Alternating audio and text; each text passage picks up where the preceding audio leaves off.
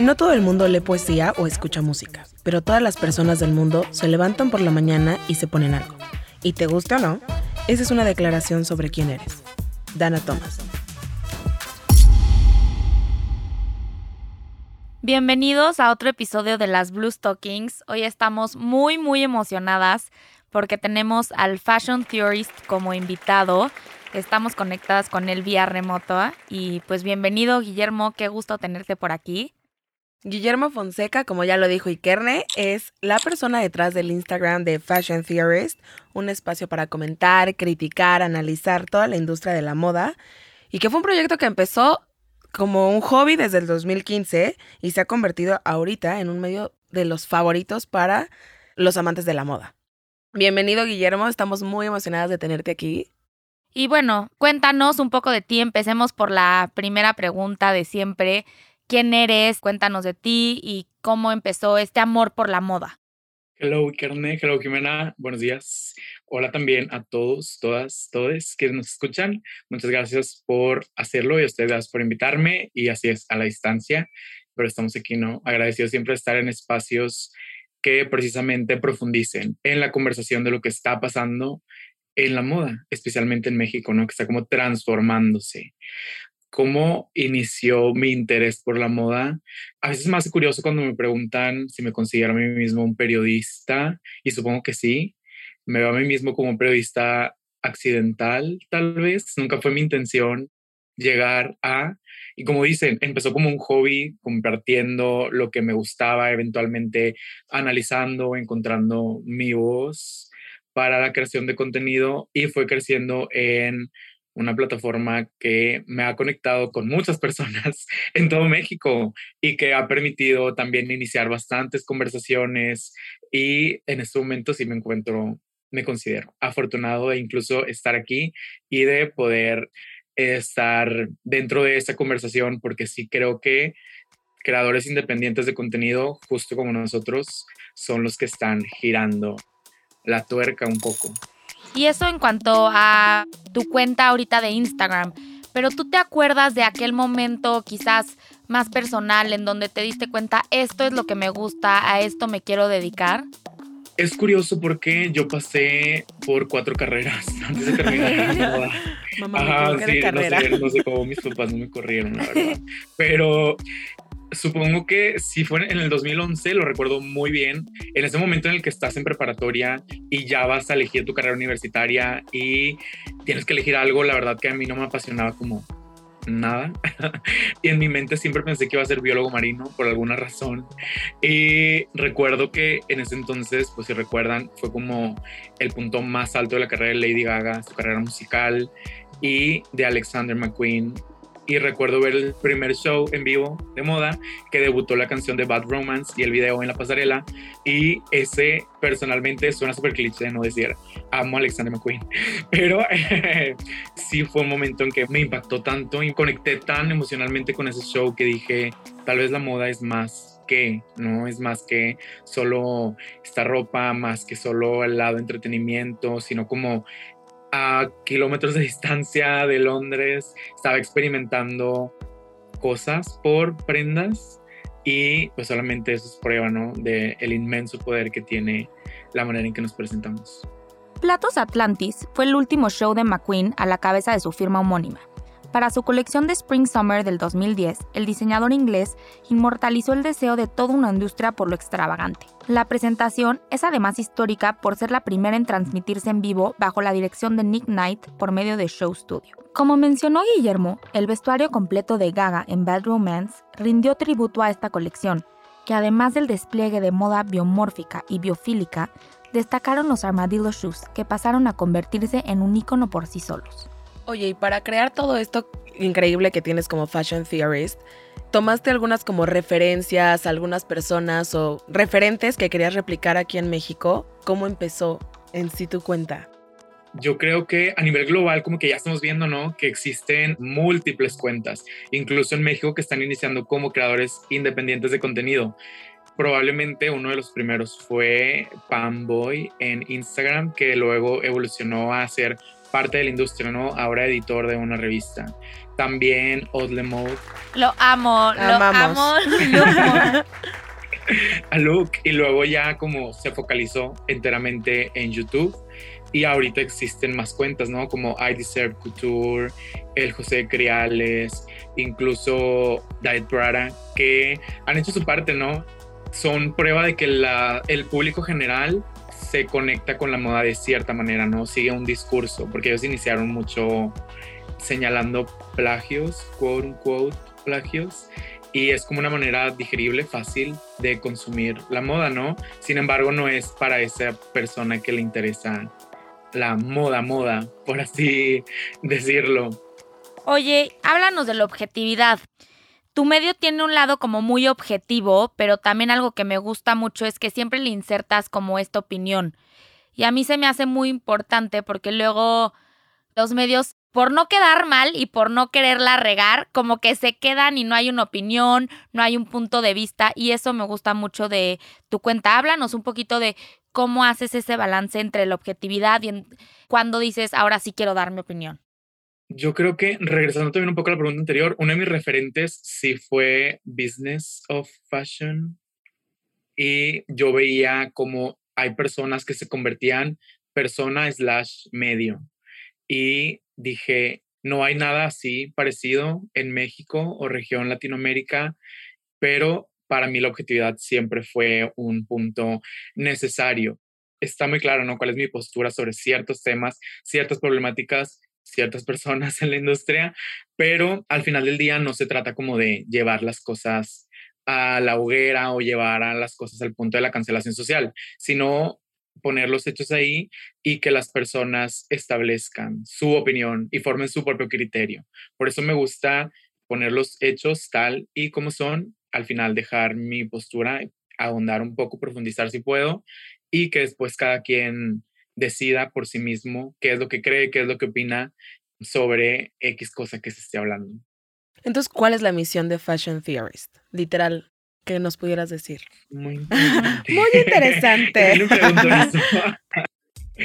pues mi misión es crear un espacio en el que se pueda hablar de la moda con toda su superficialidad y toda su profundidad, ¿no? En todo su gran espectro, que esa es la moda no llena de contradicciones tan personal como pública, tan hipercapitalista como dependiente de métodos arcaicos. Es imposible de definir y me gustaría visualizar ese gran espectro y también acercar la información de una manera digerible, entendible y fácil para todo el mundo, porque creo que en México es un poco difícil no tener acceso a la educación de moda y tener acceso a ciertos datos, ciertas cifras. Y pues creo que si más personas sabemos más, estamos mejor preparados, tanto emprendedores como creadores de contenido y al mismo tiempo quien sea que sueñe con tener acceso a la industria, la educación, empezar a formarse, puede también tener acceso a la industria. Oye, pues en este programa, en las Blue Stockings, hablamos mucho de la importancia de la moda, no solo a nivel personal, pero también a nivel político, social, económico, que la moda realmente es muy importante y que nos concierne a todos los seres humanos. Desde tu punto de vista, ¿cuál es esa importancia? Creo que lo tienes muy claro porque cuando te pregunté de si tenías alguna frase para empezar este programa, me dijiste una de Dana Thomas, que fue la que pusimos, que tiene mucho que ver con eso. Platícanos desde tu punto de vista cuál es esa importancia de la moda. Es enorme. Yo creo que a veces nos gusta, especialmente en un país como México, ¿no? Porque pues sociedad machista, que te interese la ropa es como eso es algo en lo que se interesan las mujeres. Y también está toda esta cultura de Jeff Bezos y Steve Jobs, ¿no? Ellos se vestían siempre igual. ¿Por qué? Porque no les interesa la moda. Tienen cosas más importantes en que pensar. Pero es como un mito, ¿no? Incluso dentro de esos grandes mentes, esas grandes mentes, hay un código de vestimenta. Y todos nos vestimos de cierta manera por algo.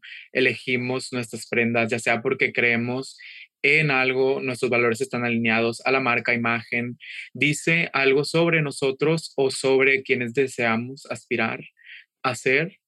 Entonces, incluso más allá de este sentido de la moda como lenguaje no hablado. Verdaderamente creo que la humanidad cambió a partir de que el primer hombre primitivo decidió colgarse un hueso en el cuello y ese hueso ya significaba algo. Entonces es poder de prueba del poder que tiene la manera en que nos presentamos y que en este momento se relaciona con múltiples industrias, porque la moda ve una semilla de algodón convertirse en planta, convertirse en hilo, ser teñida, convertida en textil, confeccionada, fotografiada, modelada, vendida, empaquetada y todavía tiene una post-vida que impacta al planeta de múltiples maneras.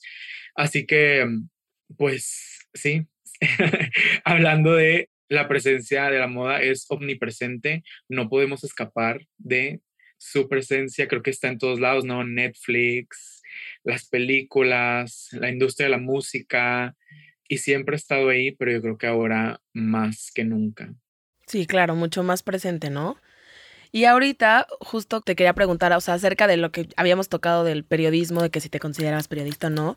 ¿Tú cómo ves el periodismo de moda aquí en México? ¿Cómo lo percibes? ¿Cómo percibes los cambios que ha tenido?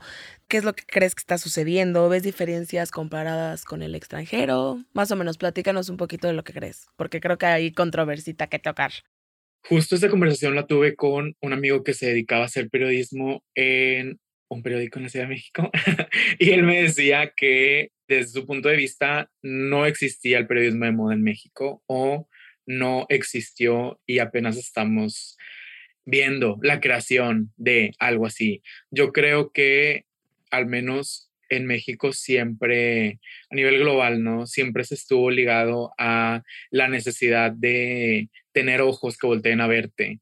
¿Y cuáles son el tipo de notas que obtienen esos ojos? Ve lo que Kendall Jenner usó el fin de semana.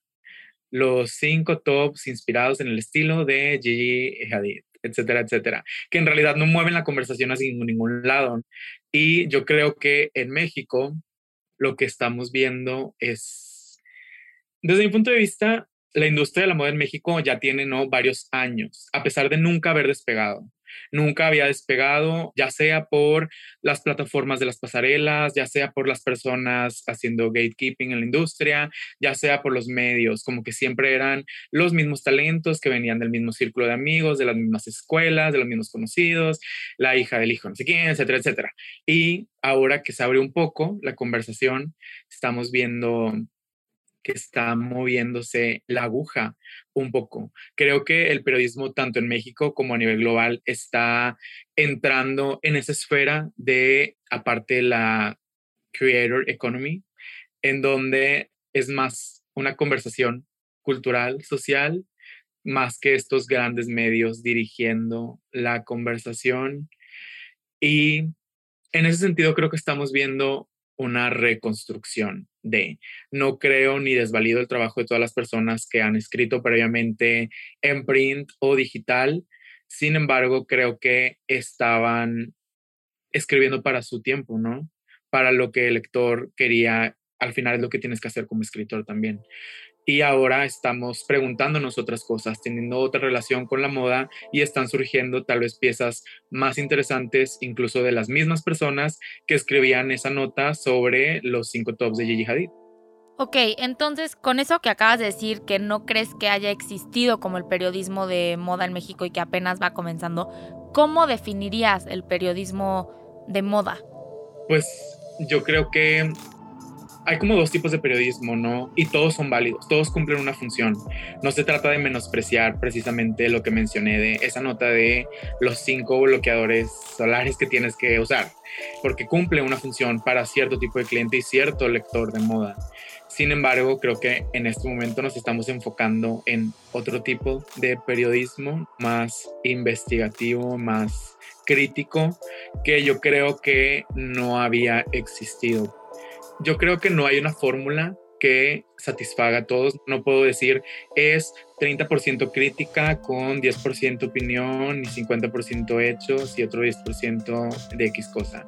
Cada voz tiene que encontrar su mix y lo que la va a diferenciar de los demás creadores y escritores. Sin embargo, sí creo que como periodista de moda siempre debes primero preguntar e indagar y dejar tus lazos personales a un lado y que yo creo que eso es lo que no teníamos en México, porque al final las personas en las revistas eran amistades o conocidos de estos diseñadores emergentes y no existía esa capacidad de preguntar, de criticar, de afrontar y de exponer eventualmente.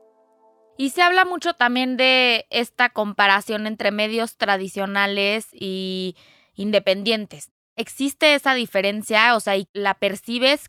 ¿Crees que es algo que se pueda debatir o los ves todos iguales? Siempre he dicho, no, no me gusta separar como la nueva guardia versus la vieja guardia, porque no se trata de llevar la conversación a ese punto. Sin embargo, a veces pasan cosas en revistas mexicanas, que pareciera que sí, ¿no? O sea, que sí están muy arraigados en las formas en las que trabajaban, los ideales que vendían y se aferran bastante fuerte a ellos, ¿no? Como si no existiera una distinta manera de hacer las cosas diferentes. Pero, repito, creo que las personas pueden crecer, pueden aprender y pues yo creo que hay espacio para innovar en todas las áreas. No tienes que decir, me voy enteramente a digital y decir, el print está muerto y ya nadie lee y se acabó, ¿no? Yo creo que las revistas, especialmente las empresas, están encontrando ese punto de cómo retransformarse, reduciendo ediciones, haciendo cosas especiales para print, editoriales especiales, al igual y convirtiéndose más como en en libros de mesa más que en una revista y posiblemente ese sea su futuro, ¿no? Creo que por mucho tiempo lo que hicieron fue compararse con digital y decir, tenemos que dar la misma inmediatez que da lo digital y sacrificar la calidad de las notas y por ende terminaron perdiendo, ¿no? Su calidad y ese algo y lo que leías en print lo podías leer en digital y ya no tenía sentido comprar el print porque ya lo viste en digital y lo viste de una blogger, lo viste de un influencer, lo viste de X persona. Entonces, ahorita creo que están reencontrando su valor en piezas más especializadas y ahora sí que pues esperemos que sobrevivan, porque también este año no vimos una reestructuración en las compañías de medios mexicanas, pues solo hablan ¿no? de la crisis a gran escala. No, totalmente, porque aparte, pues lo que vivimos este año fue complicado. Se tuvo que volver a hacer una reconstrucción, como dices, de, de cómo comunicar a la gente desde sus casas, ¿no? Sin tener que usar el print. ¿Y tú cuál considerarías o cuáles cambios considerarías pertinentes o necesarios hablando en la industria periodística de la moda? O sea, que se tengan que hacer. Así desde tu perspectiva. Más diversidad de voces, definitivamente porque yo creo que al final del día no se va a tratar sobre medios nuevos versus medios viejos, print versus digital, sino con nuevas voces y nuevos talentos, tanto en espacios de medios impresos como en espacios digitales. Y yo creo que eventualmente ni siquiera va a haber necesidad de figuras como yo o personas como creadores de contenido dirigiendo o descubriendo o exponiendo, sino que justo como sucedió con el incidente de Harper Bazaar, ¿no? Que más personas lo tomaron para compartirlo. Y yo creo que eso no lo hubiéramos visto ni siquiera hace tres años en México. Y pues sí es prueba de cómo es una democratización verdadera, así como la misma moda se democratizó, ahora está democratizándose el discurso alrededor de la moda. El futuro del modelo de la prensa en general y de moda en particular sigue sobre la mesa sin haber encontrado una viabilidad económica compatible con el periodismo independiente, de calidad y formas de trabajo más actuales y justas. Lejos queda la época dorada del gremio que en los últimos años se ha visto dominado por la difícil transición o convivencia del papel al digital a un sector que parece no saber hacia dónde ir y al que una ya no tan nueva generación de periodistas llegó cuando la crisis ya estaba instalada. Se le suma ahora el golpe de la pandemia que aún acontece. La supervivencia la mayoría de las veces se da por hecho, pero los cambios de dirección son evidentes y muchas veces difíciles de asimilar. Oye, y hablando de la democratización, ¿qué opinas de esta estrategia que está tomando Condenast, su estrategia de globalización? Pues como on paper tiene mucho sentido, ¿no? Sentido financiero, sobre todo, que es para lo que contrataron a su CEO, eh, Roger Lynch, para reestructurar financieramente la compañía. Cortó puestos en GQ México, en Vogue México. Vimos a talentos muy grandes, tristemente, salir de las ediciones. y es todo para englobarlo en una visión singular global, que en este caso Anna Wintour es la editora global de todas las Vogues y de las Vogues en América.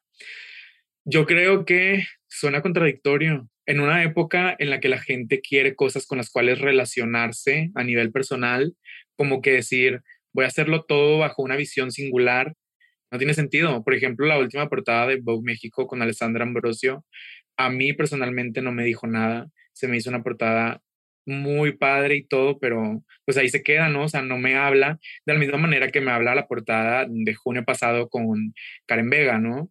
Entonces, veremos si efectivamente le sale bien o un tropezón más. Dentro de las publicaciones en todo el mundo se ha visto la salida voluntaria o forzada de algunos de sus editores más célebres. Y aunque parece un tipo de purga, la realidad es que solamente es un paso más de la transformación que lleva mucho tiempo en marcha. El molde del editor celebridad creada a principios del siglo XX, cuando Edna Woolman Chase, de American Vogue, o Carmel Snow, de Harper's Bazaar, reclamaron por primera vez sus tronos, se ha roto como símbolos de la realeza de la moda o la vieja guardia, estas figuras de autoridad se consagraron de manera definitiva por Kate Thompson en Funny Face o Merlin Streep en El Diablo Viste a la Moda. El deterioro del glamour que rodeaba al editor como un símbolo cultural también tiene que ver con el nacimiento de los bloggers e influencers, pero también por esa transformación de la que hablamos. Exacto, sí, sí, ya veremos, ya veremos. Oye, pues nosotros conectamos por Instagram bueno, estoy segura que no soy la única, yo, tú tienes esta conversación con todos tus seguidores. ¿Crees que también eso sea como una parte importante el conectar con la gente y hacer verdaderas conexiones de manera orgánica? Definitivamente. Y yo creo que no solo para creadores de mi tamaño, sino también para los grandes medios y los editores detrás de los grandes medios. Incluso estaba leyendo una entrevista a Edward Enninful de la Bridge Bowl y él decía que normalmente invita a jóvenes extraños, básicamente, para hacer como estos focus groups, ¿no? Y hablar con ellos y saber qué es lo que está cool en este momento, qué les importa, cuáles son los temas. Y él lo hacía de manera mensual, porque necesitas ese algo, ese alguien que te esté conectando al momento. Y al final del día, si la moda es una conversación no verbal, pues no puedes hablar solo. Tienes que crear esa conversación con tu audiencia y no solamente crear en tu burbuja, ¿no? Decir, esto es lo que me gusta a mí y esto es lo que creo que la gente le va a gustar y, ni modo, porque jamás va a funcionar. Siempre en la moda tiene que ser esa, ese pequeño balance entre la necesidad de la audiencia y tu propuesta y darles eso que no sabían que querían que de alguna manera es lo que pasa, ¿no? Con estos medios y por eso se estancan, porque es como que no están viendo lo que está pasando y no están escuchando las quejas de la gente, lo que están pidiendo, la diversidad, y es como, o sea, como si estuvieran ciegos. Ya es como obvio, ¿qué pasa? No, y se quedan obviamente en, en lo que ellos creían que estaba bien. Porque creo que en algún momento esa fórmula les funcionó y creen que va a seguir funcionando cuando realmente estamos cambiando. O sea, realmente estamos cambiando como sociedad, como lo que quieres tú atraer a ti, ¿no? Lo que comunicas, bla, bla. O sea, como que estamos cambiando y quieren replicar la fórmula que les funcionó. Pero es como si no vieran, o sea, como literal como si no vieran, pero bueno. ¿O qué opinas? ¿O qué opinas? Ajá, no, sí, justo estaba escuchando también un TED Talk de la editora en jefe de Vogue México y ella sola es de hace tres años, creo y ella misma se autodenomina como alguien que no está actualizada, alguien que no sabe lo que está pasando. Y ella dice que tiene un, Ajá, exactamente, eso es más extraño que lo diga ella misma, ¿no? En un lugar tan público y que exprese que tiene como personas que la ayudan a saber lo que está cool en el momento. Yo creo que igual no, no tienes que saber todo ni estar conectada a la cultura todo el tiempo. Como Edward. Exactamente.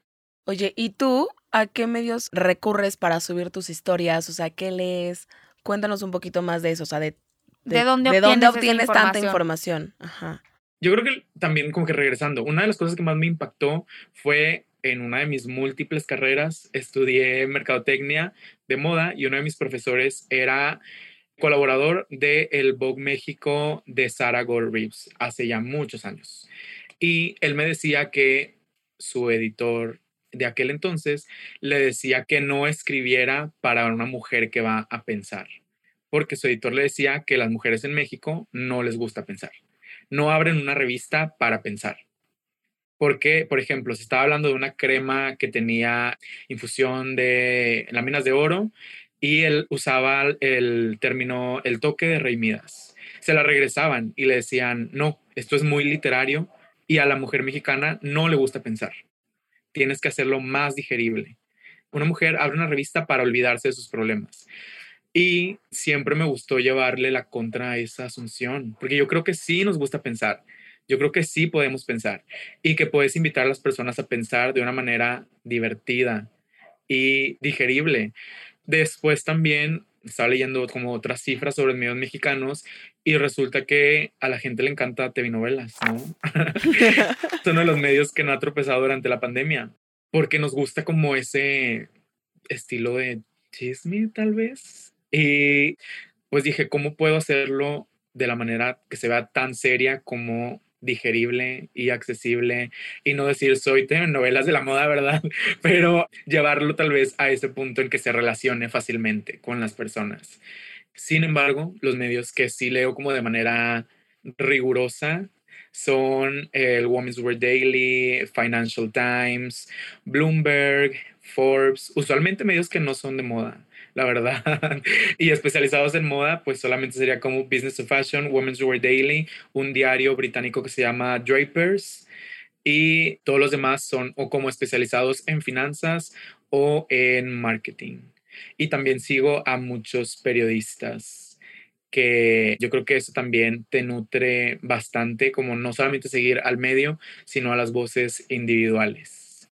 Oye, cuando se trata justo de una historia o quote unquote como un chisme que justo no va a salir en esos medios en los que sigues o lo que sea, ¿cómo decides tú sacarlo a la luz? ¿En qué te basas o cómo es ese proceso antes de publicar algo? Sí, ha sido un proceso de aprendizaje y lo que me ha quedado muy claro al paso de los meses y de los años es que siempre van a existir dos verdades y no puedes tomar las acusaciones de alguien y correr con ellas y publicarlas. Siempre, como tú dices, es bueno ir a la otra parte, encontrar y chocar los dos puntos de vista, porque aunque se contradigan, pues siempre existe la versión del afectado y la versión del transgresor.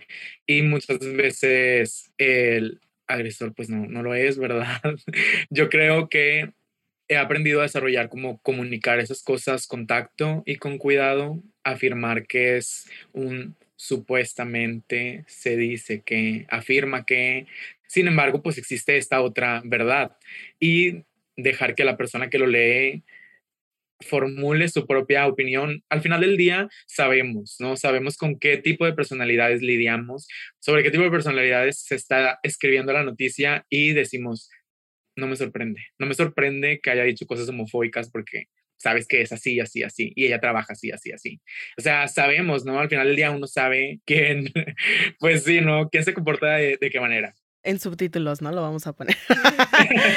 porque sí, o sea, justo creemos que tu cuenta se caracteriza justamente como esta parte de informarnos y de decir a veces las cosas que muchos no se atreven a decir en el aspecto de moda por quedar mal, no sé, con la vieja guardia, como la lo que dices tú, ¿no? O sea, que a veces les da el miedito como de, híjole, no me vayan a no contratar, no me vayan a no hacer, no me vayan a quitar chambas o lo que sea.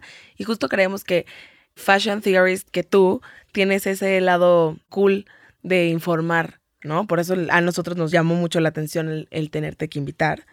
Y siempre nos ayudas a informarnos y sacar a la luz como todas, pues todas estos, este, de repente, cositas. Escándalos. Escándalas. ¿No? Exacto, y sí, o sea, sí es muy válido tener, totalmente entiendo ese miedo de no salir al frente y señalar y exponer por qué, y no, no culpo o digo como a esas personas que trabajan ahí adentro y no dijeron nada. Porque, por ejemplo, siendo muy puntuales, el caso de Harper Bazaar, pues no iban a hablar en contra de su jefe, ¿no? Tienen que mantener un techo sobre su cabeza, tienen que alimentarse de alguna manera, pero eso no quita que nosotros como figuras externas podamos hacerlo.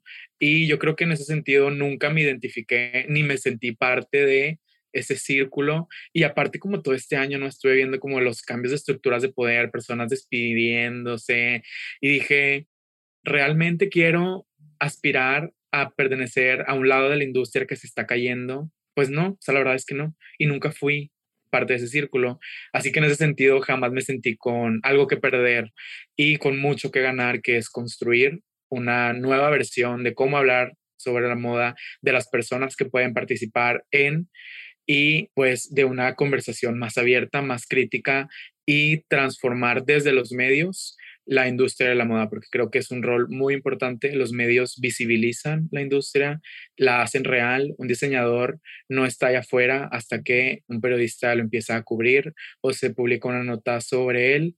Y si los medios siempre han tenido como estas perspectivas sesgadas, por así decirlo, pues nunca estuvo bien hecho desde el principio el trabajo. Y sí creo que desde una voz crítica se puede construir una industria más crítica. Oye, pues sí, esto recientemente, ¿no? Como que vimos más movimiento, más cambio, más despidos con esto de la pandemia, pero siento que tú desde antes, mucho antes, no tuviste miedo y tú empezaste a publicar y si era enfrentarte a tal persona con tantos años de experiencia que era la editora, no sé, te valía.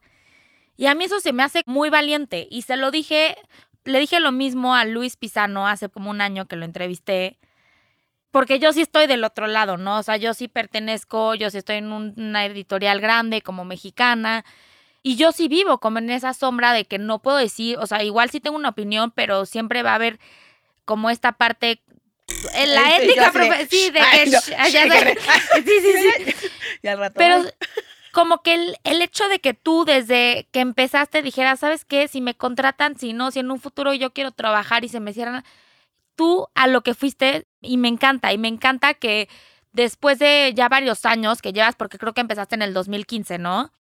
Así es, alrededor de, yo creo que, bueno, mi primer post fue hace tres años, sin embargo, no sé si limpié todo mi Instagram y luego como subí, pero sí, ya tengo rato. Creo, la primera vez que empecé como formalmente fue en el Met Gala, cuando Rihanna llevó el vestido amarillo de Google Pay ese fue el año en que inicié, ese día de hecho.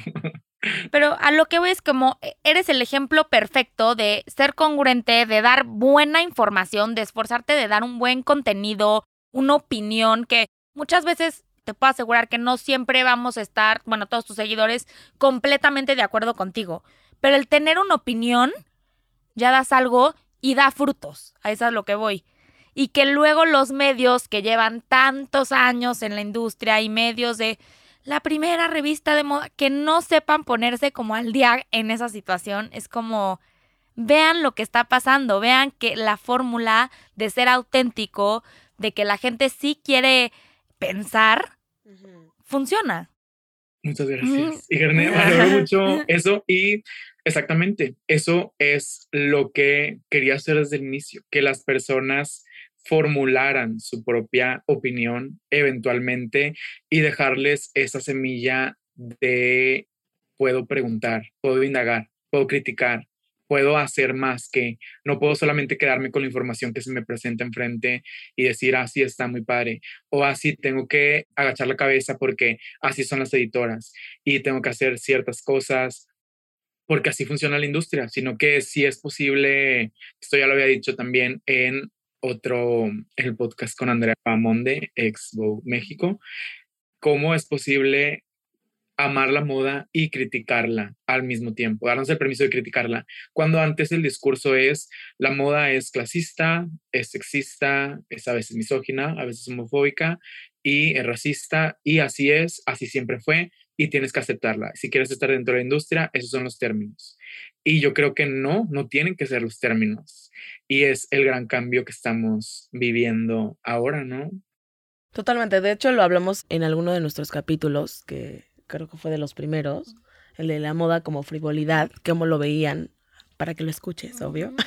para que lo escuchen y si no lo han escuchado, lo vuelvan a escuchar. Y te iba a preguntar, o sea, acerca de todo esto que nos estás contando, ¿Tú has sufrido alguna como amenaza o algún problema acerca de, de haber criticado algo y que te digan, a ver, ¿por qué estás hablando de esto o así? Siempre he intentado ser muy cuidadoso con el No, eres muy polite. Sí, eres polite, todo eres polite, o sea, como educado, me gusta. Pero no quita que a veces la gente se enoje. O Se sea, la molesta, gente ajá. se molesta. Sí, y yo le arde, obvio. En el lado legal, siempre he tratado de protegerme, que nunca se pueda tergiversar nada de lo que comparto. Y al final del día, pues lo que comparto son hechos, ¿no? Y capturas de pantalla y cosas que la gente realmente dijo y no puede negarlo, ¿no? En todo caso, estarían enojados con ellos mismos. Sí recibí en su momento, hace un par de meses, con lo sucedido con Lucía Alarcón, que todo el mundo iba a estar vetado de Editorial Televisa y eventualmente... Te vetaron. Sí. No, eventualmente recibí un acercamiento de que no sería así. Ah, ok. Entonces, ajá, pero jamás me ha pasado que tenga como un altercado o algo por el estilo y esperemos que, Nunca que suceda. Sí, porque está súper cañón. Bueno, en esa ocasión estuvo, estuvo fuerte y sí me acuerdo que la mayoría de las personas que subían su historia era vía Fashion Theorist y yo decía, ¿no? Y después lo que sucedió con la otra persona, que también con nuestra querida Sara. Sí, queridísimo. Pero creo que ahí fue muy diferente también, o sea, siento que se abordó bien diferente, fue más, pues, como Ajá, yo creo que fue como el hartazgo social, ¿no? Que Ujú. justo veníamos de una situación así y Total. fue como otra vez la misma figura dentro de la industria, ¿no? Que es esta mujer que viene de una clase afluyente y que es probablemente conservadora, que estuvo al frente durante X cantidad de tiempo y no ha aprendido la lección. No era personal de Sara y no era contra Sara, sino contra... Nunca es que Sara- personal. Nunca es personal. Nunca Ajá. es personal, la verdad. O sea, Sí, si no. la riegas, la regaste, amiga. O sea, Claro. sorry. Exacto. Y la industria siempre ha sido así, no siempre ha sido así de clasista y en este caso la cultura mexicana homofóbica, ¿no? No es precisamente contra ella, sino contra lo que ella está personificando. Entonces, dinos qué opinas de la cultura de cancelación. Yo no creo en la cultura de la cancelación. Creo que para quien es cancelado se puede sentir muy real y te puede afectar mentalmente bastante. Sin embargo, no creo que exista tal cosa como cancelar a alguien y que se desaparezca de la faz de la tierra y que ya no vuelva a tener trabajos, porque jamás lo hemos visto. O sea, no, no sucede, de ¿verdad? Sin embargo, creo en la cultura de la responsabilidad, que es reconocer que hiciste un mal, reconocer que te expresaste o dijiste o hiciste algo que está equivocado y tomar los pasos correctos para enmendarlo. Y yo creo que decir que está siendo cancelado es una salida fácil para no afrontar todas esas cosas y colocarte en el papel de la víctima. En ese sentido, no creo que exista una cultura de la cancelación, sino más bien una cultura de la responsabilidad. El cancel culture o la cultura de la cancelación es una forma moderna de ostracismo en la que alguien es expulsado de los círculos sociales o profesionales, ya sea en línea o en persona. La expresión tiene connotaciones negativas y se usa comúnmente en los debates sobre la libertad de expresión y la censura. Por otro lado, el woke culture es un término del slang o jerga que nació de un dialecto afroamericano para describir a los que eran conscientes de sí mismos. Cuestionaban el paradigma dominante y luchaban por algo mejor. Actualmente, el término se puede llegar a usar de forma peyorativa para aquellos cuyas perspectivas sobre la equidad racial, social o de género cambian repentinamente y de manera pretenciosa y superficial después de enterarse de la injusticia histórica. Con todo esto que estamos hablando de los cambios que estamos viendo a nivel mundial, pero también aquí en México, y de todas estas personas que hacen cosas que no están bien y que salen a la luz, etcétera, etcétera, está otra parte de como el woke culture, ¿no? Que se dice que muchas veces puede ser como un poco superficial o que el nada más estar compartiendo cosas como que realmente no fomente el cambio. ¿Cuál es tu postura ante esto? ¿Qué opinas? ¿Cómo crees que realmente se puede lograr un cambio en la industria? Definitivamente todos los extremos son peligrosos y demasiado woke también puede serlo, ¿no? Especialmente porque fomenta que El hate. Exactamente. Lo que yo, ajá, instrumentaliza tu alcance y tus seguidores para dirigir odio, a veces no fundamentado, a ciertas personas o figuras que al final del día también son humanos y dimensionar a las personas que se equivocan también como humanos. No digo jamás excusarlos, sin embargo, tomar en cuenta que, justo como nosotros, pueden tener esos días, ¿no? En este caso, por ejemplo, yo lo que identifico es en David Prada también, ¿no? Que a veces ellos se colocan como la policía moral de la moda a nivel global y no hay necesidad de tener una policía moral, porque si te vuelves la policía moral, ¿quién te está monitoreando a ti? Y al final todo termina siendo como una, pues sí, una masturbación mental, porque no existe otra palabra, o sea, colocarte a ti mismo en un pedestal moral no es la respuesta, sino simplemente estar consciente de los errores de los otros, que tú también puedes cometer errores y crear conversaciones acorde a jamás llevarlas al límite de precisamente eso, de el odio. Entonces, ¿considerarías que la moda es un performance? ¿Sí o no? Y tú, mm.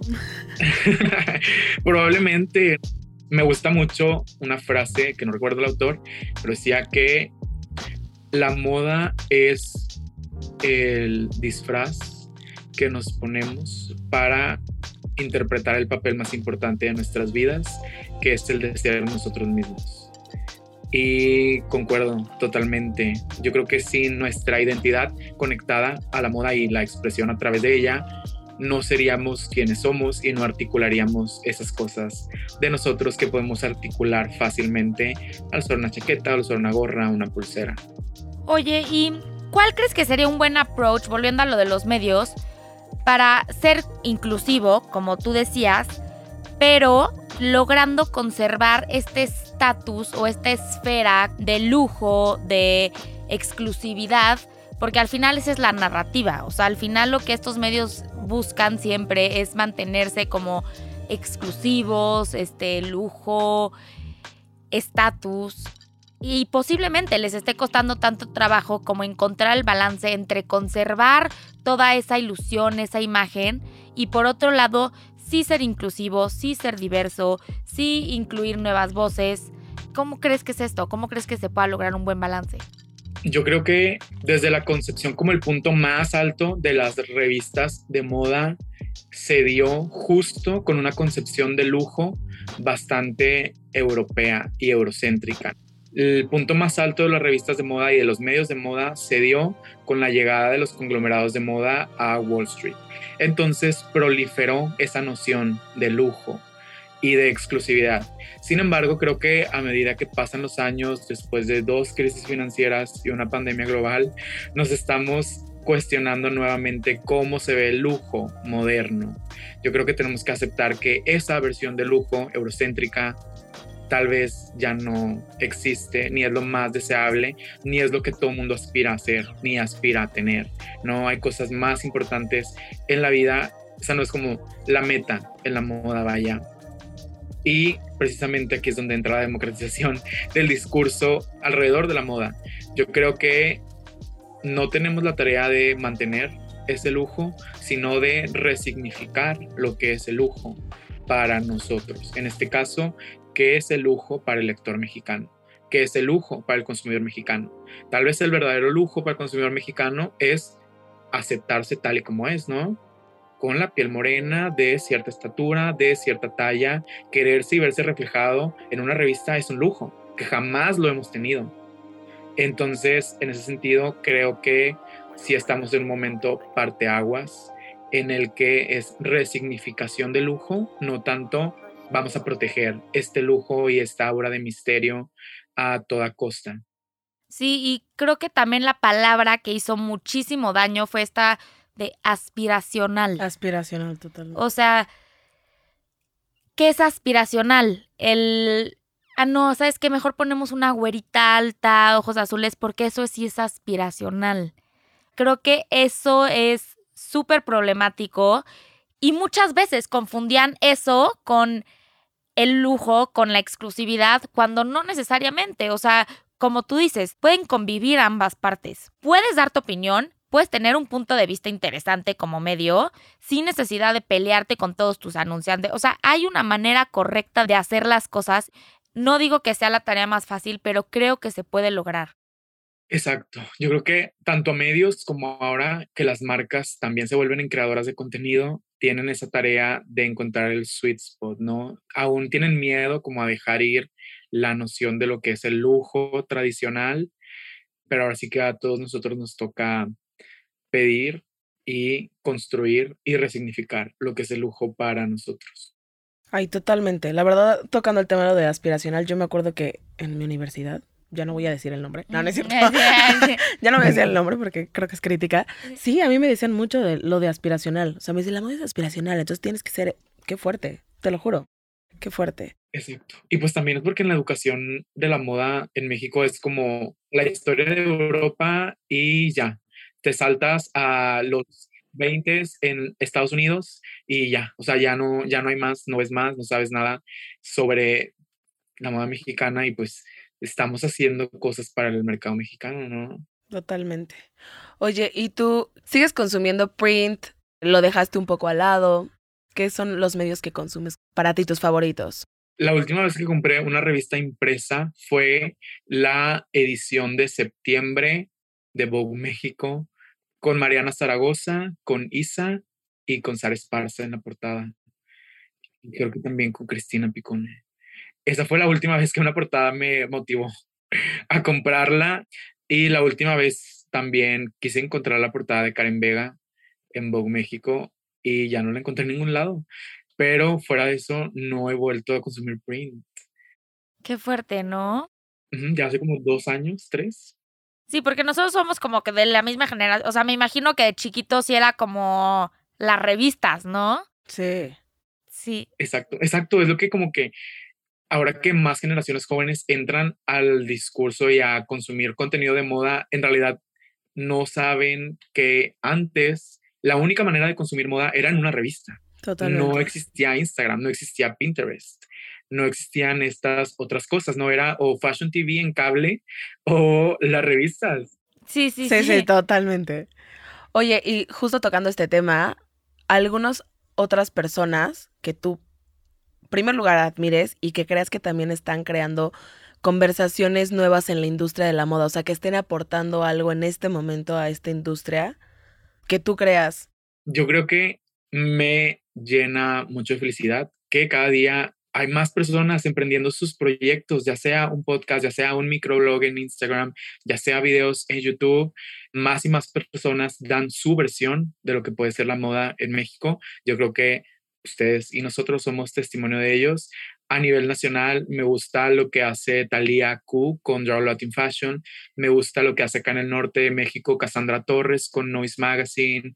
Me gusta la opinión siempre de Emiliano en Semanario de Moda, su podcast. Me gusta lo que hace Melissa Jauregui. Ella tiene un canal de YouTube que se llama México de Moda y comparte noticias nacionales y locales exclusivamente sobre la industria. Y esos son los nombres que se me vienen a la cabeza. También me gusta Oscar Chávez de Perdón Magazine de Ciudad de México. Y pues seguramente faltan muchos, muchos, muchos más. Nosotras.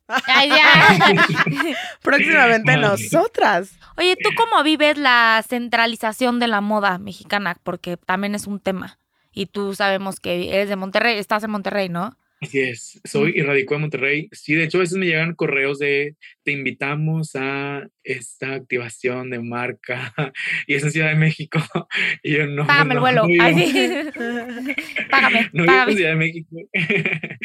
es complicado por muchos años. Yo creo que también es un poco el dilema de Estados Unidos, ¿no? Que hemos visto que Nueva York, la capital de la moda de Estados Unidos, y luego se llegó a esta cuestión de por qué no, o sea, hay más diseñadores en Los Ángeles, más diseñadores en Texas, diseñadores en toda América, aquí también en México. Si querías hacer algo de tu carrera en la moda, tenías que irte a Ciudad de México, porque no había de otra. Y muchas cosas se conjuntaron, ¿no? Las oficinas de los medios están ahí, la misma Fashion Week está ahí, pero hemos estado viendo cómo desde, incluso desde la Fashion Week, se intenta descentralizar un poco, ahora que para su 15 aniversario están haciendo este, este tour por todo México. Ya vinieron a Monterrey, acaban de ir a Guadalajara, si no mal recuerdo. Sin embargo, lo que he estado viendo es que básicamente pues se llevan como al mismo talento por todos lados, ¿no? Sigue siendo la misma centralización, solo que por todo México. solo cambió el escaparate. A mí personalmente la centralización no la he considerado un obstáculo en mi camino me ha dado bastantes oportunidades a la distancia, aparte que pues se conjuntó la pandemia, ¿no? Todo tiene que ser a la distancia de todas maneras. Y yo creo que sí estaría padre que en el futuro apoyáramos distintos semilleros de talento en México, porque siempre hemos tenido esta cosa de quién es el gran diseñador mexicano, el próximo gran diseñador mexicano, quién es nuestro Dior, quién es nuestro Valenciaga, quién es nuestro Jacquemus. No tenemos eso, no podemos tener eso. ¿Por qué? Porque México es geográficamente inmenso. No se compara con Francia, no se compara con Italia, es mucho más grande y por ende las realidades en México, incluso por zonas, ¿no? México del norte no es lo mismo que el centro, ni que el sur, ni del suroeste. Entonces, yo creo que no vamos a tener ese talento, sino diversos talentos que reflejen estos distintos Méxicos. Y en ese sentido, por eso estaría interesante diversificar el apoyo a las regiones. Para volver al tema esto de criticar y comentar moda, ¿cómo crees que criticando y comentando moda pueda sumar a este cambio. O sea, si alguien quisiera como que ese fuera su approach y su acercamiento hacia la moda, ¿cómo hacerlo de una manera que sume? Yo creo que primero tienes que encontrar tu voz como escritor y como crítico para después poder aportar. A, al final del día, siempre dicen no esto de que quien critica es porque no tiene suficientemente talento para crear o valor para crear. Y no creo, o no creo que sea cierto. Creo que la crítica es necesaria para que todas las industrias avancen y evolucionen. Sin embargo, en la moda todo se vuelve ultra personal. Ya seas diseñador, ya seas periodista, ya seas fotógrafo, lo que seas, tu trabajo siempre va a reflejar una parte de ti, una parte personal. Tienes que saber muy bien quién eres, cuál es tu aspiración en el mundo y cómo tu voz refleja eso. Así que sí, primero un gran autoconocimiento y después estar seguro que puedes dar de ti y añadir a la conversación y no solo, pues sino hacer más eco de lo que ya existe. Oye, ¿y a ti qué es lo que más te ha dejado la moda? O sea, a nivel de carrera profesional. Yo creo que todos los que hacemos moda tenemos como una relación complicada con nuestras carreras, ¿no? es algo que definitivamente... Es amor-odio. A veces. y lo que más me ha dejado, yo creo que es, curiosamente, entenderme mejor a mí mismo primero. Yo creo que veo muchas partes. Mm, lo que más me fascina es cuando veo partes de mí en el trabajo creativo de otras personas y me puedo relacionar, ya sea una persona del otro lado del mundo, de un continente enteramente distinto, y habla de algo en lo que yo creo. Entonces yo creo que ese es el poder también de la moda, que podemos ver pedazos de nosotros en otros, incluso cuando estamos vestidos, ¿no? Si traemos la misma camiseta del equipo, nos conecta de cierto nivel. Eso es lo que más me ha dejado porque creo que al entendernos mejor a nosotros a través de estas cosas que ponemos en nuestros cuerpos, podemos entender también mejor a otros. Oye, y ya por último, por ejemplo, toda la gente que nos está escuchando, un mensaje que Guillermo Fonseca te gustaría dejarles a ellos, que están empezando, no sé, en el mundo de la moda o algo. ¿Qué mensaje quieres dar para cerrar? Exacto. pues yo creo que primero es que aprendas a definir el éxito en tus propios términos. No caigas jamás en la trampa de tengo esta edad y ya tengo que tener estas cosas. Empecé con mi cuenta hace seis meses y ya debería tener esta cantidad de seguidores, esta cantidad de likes, esta cantidad de views. Definir la felicidad para ti y el éxito para ti y vivir acorde a eso y hacerlo de la manera más honesta contigo, nunca con entes externos, porque la validación que buscas afuera jamás te va a llenar si no viene, no viene de ti primero. Entonces, ya seas creador de contenido, diseñador, periodista, comunicólogo, fotógrafo, siempre vivir por tus ideales.